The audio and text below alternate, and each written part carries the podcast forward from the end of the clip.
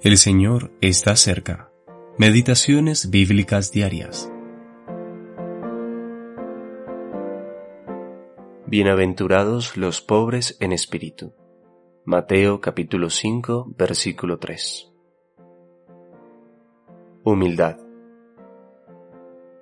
Si alguna vez te fue necesario, oh alma mía, pesar tus palabras en las balanzas del santuario y meditar en su sagrada luz, sin duda alguna, este es ese momento. Qué importante comprender el verdadero significado de las palabras del Señor aquí y entrar totalmente en el verdadero espíritu de su enseñanza. La condición del alma y la bendición son temas inseparables. Una depende de la otra. Esto es lo que debes aprender, alma mía. Considera bien esto pues esta primera beatitud establece el fundamento de todas las otras. Ciertamente nada puede ser tan necesario para un alma que se relaciona con Dios como la pobreza de espíritu. No simplemente la pobreza en las circunstancias, ni la pobreza en palabras y caminos, sino en espíritu, en el corazón, los sentimientos, el hombre interior, y todo lo que está delante del Dios vivo.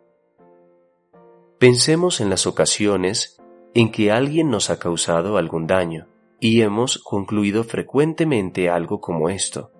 Lo perdono totalmente y me comportaré con él como siempre lo he hecho, pero no me pidan que me olvide de todo lo que me hizo. Esto no es ser pobre en espíritu. Quizás exteriormente sí, pero no en espíritu. Qué diferente el estado del hombre bienaventurado a quien el Señor describe como pobre en espíritu, no simplemente en su conducta exterior, sino en espíritu. Leamos Isaías capítulo 57 versículo 15. Yo habito con el quebrantado y humilde de espíritu. Este fue siempre el espíritu del humilde Hijo del Hombre cuyo carácter siempre expresó toda la perfección divina.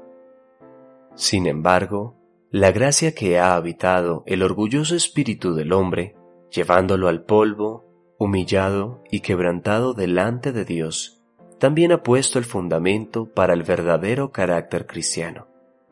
Ay, es verdad que todos podemos olvidar nuestro lugar, y el viejo espíritu del hombre natural puede aparecer por un tiempo, pero el Señor sabe cómo hacernos volver. Nada puede ser más triste que dejar el lugar al cual hemos sido llevados con humillación. Esto implica perder de vista aquella gracia de Cristo, la cual Dios especialmente se deleita en honrar en todas las dispensaciones. A. Miller